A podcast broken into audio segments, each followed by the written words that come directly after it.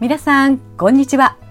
毎月一冊自動書を選んで皆さんにご紹介する番組、今月のおすすめ自動書、桜ラジオの藤木優子です。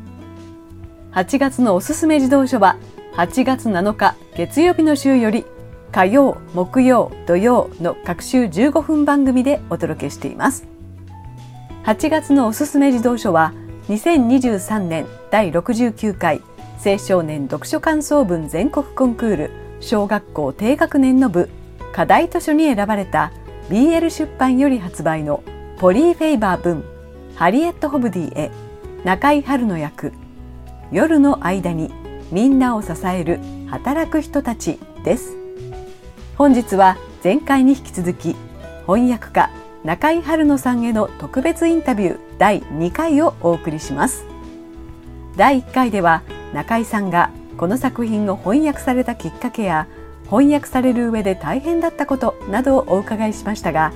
第2回の今日はそのお話の続きから「夜の間に」のイラストを描かれたハリエット・ホブディさんに関して中井さんが思われたことそして作品を通して読者さんに伝えたいことなどをお話しいただきます。また中井さんより桜ラジオリスナーさんへのメッセージもいただいています。どうぞ最後まで聞いてくださいね。では翻訳家中井春乃さんへの特別インタビュー。第2回どうぞお聞きください。そうですね。役をやってて気をつけたと、一番最後のやっぱり言葉、一番最後のページが一番こう、最後の締めなので、まあ、ニューヨーク行けばすぐわかると思うんですけど、いろんな人種の方々がいて、いろんなお名前の方がいらっしゃるから、そうですね。でも、まあ、日本も徐々にね、あの、外国人のお名前の方、外国人の方がしゃあの、働く現場にいらっしゃるから、少しずつ少しずついろんな名前の呼び方が、こう、広まってはいるけれども、ええ、私はそうですね、例えば、あの、中東系の方でハッサンさんとか、はい、あの、出てきたときに、どういう読みが日本だとかな読みで一番いいかなっていうのを、それぞれの国の言語を分かってる方に一応その音で書く、あの、やっぱり私もう一回確認しました。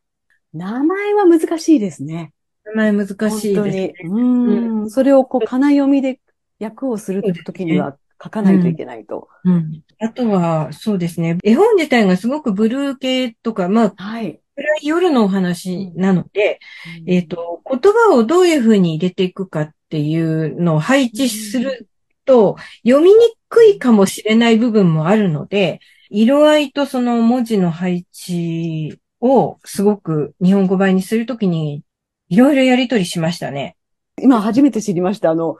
絵の色合いと文字の配置というのも、役をされる上で、うん、かなり重要になってくるんですね。そうですね。あんまり童話させないんだけど、ちょっとずらすぐらいとか、ちょっとトーンを落として見れますか？とか、あるいはこれ、すった後に皆さんが文字が読みやすいですかね？っていうのを 散々なんか気にしていたんですよね。本当に暗いシーンって、文字がこう浮いてちゃんと見えるかなって読み手の人が思うじゃない。あの、読みにくいって言われちゃうとちょっと読みにくくなっちゃうので、あの、特になんだろう、ルイージ・ベーカリーさんのところの、右上のところのページが、やっぱり夜のシーンの中に文字が入ってくるので、そうですね。確かにこのあたり暗いですね。でも、ちゃんと文字が浮き出てこう見えるようになっている。えっと、なんかね、前に全然違う別の絵本で、私は訳してないんだけど、なんかこれ真っ暗だから、どこに文字があるのか読みにくいっていう、あの、コメントをされた師匠の方がいらしたのを聞いたことがあって、それでなんかそれを聞いた後だったから、なおさら聞いた。暗闇の中にあるんだけど、ネオンで例えばなんかこう、お店の名前が出てたりとか、そこもなんかどこまで訳そうかみたいなのはあって、ニューヨークだとやっぱりジャズの夕べとかっていうのを、こう、ね、チラシがいいかなとかね、そういうなんかちょっとしたところ、あとカラオケっていうのもこれ、なんか英語のまま残すよりはカタカナで入れようかとかね。細かいところ訳す癖がちょっと、あの、グレックのダメ息って、細かいところも訳さないといけないのかなとか。いやー、すっごい楽しいです、今お話聞いてて。あ、なるほど、そういうこと。うん。コンビニのところもこう、ちゃんと24時間営業ってそうそうそうありますもんね。えコンビニも意外とその、なんだろう、ここっええて、ええあの、す、すごい結構大きなコンビニなんですよね。あのはい。駐車場があったりとかもしてるので。うんだから、こう、イメージがしやすいようにするっえてえいうのとか、あと、つながり、絵のつながりが、な、なんとなく狐の親子が出てきたりとかしてるじゃないですか。やりました。狐ってところが面白かったですね、私。うん、狐がねま。さか狐がっていうところ。まさか狐、本当にそうなのね。そうですよね。ここで狐が出てくるんだっていう。そう。でもなんか、たまになんか動物園から逃げ出してとかっていうのもあるん、ユーモアっていうか、多分子供たちって、ええそのメインのキャラクターではないし、うんあの、絵の中でほとんど登場してて、はい喋りもしないけど、こういうの気になるんですよね。そうですよね。まあ今ね、絵のお話が出てきましたので、この絵を描かれた、イラストを描かれたのが、ハリエット・ホブディさんなんですけれども、中井さんがこう翻訳をされる上で、このハリエット・ホブディさんの絵をこう、くまなくご覧になったと思うんですが、今なく見てました。そうですよね。どんな印象をお持ちでしたか、役をされている上で。ああ、でも、なんかこう、ニューヨークのシーンがすごくやっぱり出てますよね。あのうんまあ、あの、ふ藤木さんはお近くに住んでらっしゃるから、うんわかると思うんですけど、本当にニューヨークってこうだよねっていうのがすごくわかる。本当ですね。もう24時間眠らない街という感じですね。やっぱりこう、一番最後の方のページだと、こう、バスが帰っていくシーンとか、みんながこう、動いてるところ？うん。ん。あれなんか、あと、多分セントラルパークの近くか、あるいはなんか、ブライアントパークでしたっけ？なんかいろんな。パークがさ、いくつか大きなのがあるじゃない？ありますね。この辺のところの多分近いところなのかなとか、こう、イメージがする、しやすい？まさにそんな感じですね。このビールがうん。ものすごいですね。ね、並び方がね。並び方と、あと、ねとっても色が鮮やかで、うん通常ですとね、ただ、あの、暗闇ですので真っ暗で、ちょっと明かりがぐらいで終わるんですけど、うん、ね画家さんのやっぱり腕ですよね。なんか夜を描くのってすごいなと思って。実際にあの、ハリエット・オブディさんとお話をされたりとかはされいんでしょうか？これはね、しなくってね、えっとね、どちらかのなんか、インスタグラムか何かにこう出てたのを見て、ちょっと今こっちで訳してますよっていうのは書いた記憶はあるんですけど、まあ、あの、お友達になるね、作家さんもいるんですけど、あの、今回はそんなにやりとりをしたっていうことはないんですよね。作者のポリー・フェイバーさんとも話をされたってことはなかったんですか、それはね、そうね、ああ、そうだわ、連絡しておいてあげればよかったね。ぜひぜひ。ロンドンの人だからあ、、そうですね。そうそうそう。んボブディさんもヨークシャーの人なんですよ。だから、ええ、ええあの、飼ってる人はう、んあの、イギリスの人そなだけど。うんですよね。ええでも、なんか私的にはこれニューヨークだよなと思っちゃって。そうですね。それでは、あの、中井春乃さんが、あの、作品を通して、こう、読者さんに伝えたいこと、まあ、たくさんあると思うんですけれども、どうでしょう？この夜の間にみんなを支える働き夜の。間には、なんか私自身がその親子関係をすごく思い出すような本だったので、うんあのーまあ大人の方に読んでいただいても、子供の方に読ん、児童書ですから、あの読んでもらっても、あの、自分たちが気がつかないところで、自分たちのことを支えてる人たちが、いろんなところにいるんだなっていうことを、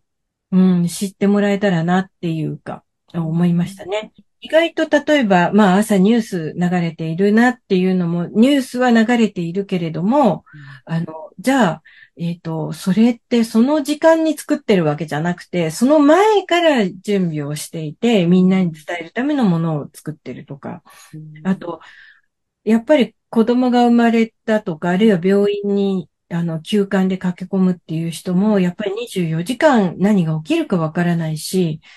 あの、いろいろな人のそのいろ、み、あんまり目に見えない場所にあるような職業でも、あの、私たちが知らないところでいろいろなことをやってくれている人がいて、で、そういう仕事もあるんだよとか、そういうことをこれは自然にわかることができるんじゃないかなって思いました。いや、うん本当にその通りだと思います。あの、絵本ではありますけれども、こう何度も読み返してみると、なんかこうじわじわっとう。こうん感じるものがあって、私たちがこう寝ている間に、あ、実はこの時間に今、こう働いている人がいて、うん。私たちがこうやって朝を迎えて当たり前のことが、実は夜の間に働いている人たちによって支えられてるんだなっていうのを感じますね。ねあとちょっと私が可愛いなと思ったのが、赤ちゃんをうんこう支えてるお母さんのシーンがあるんですけれども、やっぱこれも夜の、夜の間に夜泣きする赤ちゃんの世話、私もも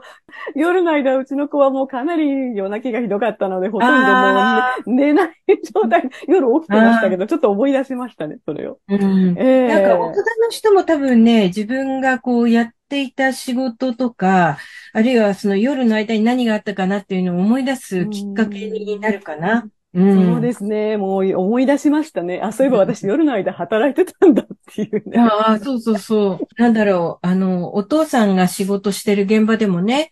あの、お父さんがいなくなったら、お父さんや、まあ、お母さんも仕事してるようなビルの中の現場も、このお掃除してる人もね、みんなが帰ってしまった方がお掃除がしやすいとかね、その辺もすごくよくわかるっていうか。そうですね。朝、もうオフィスに行くとちょっとピカピカ綺麗になっているとかですよね。はい、うんありがとうございます。それでは最後になりますけれども、うん全米の桜ラジオリスナーさんへ翻訳家中井春乃さんより一言メッセージをお願いいたします。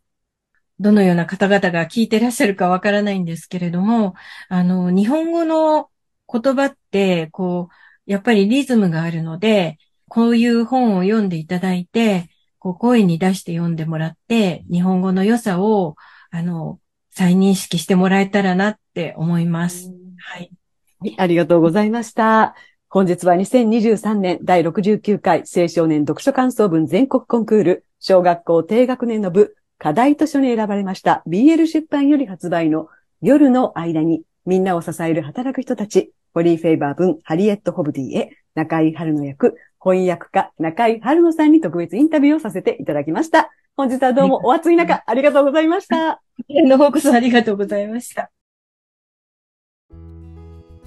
さて、2回にわたってお届けした翻訳家中井春乃さんへのインタビューはいかがだったでしょうか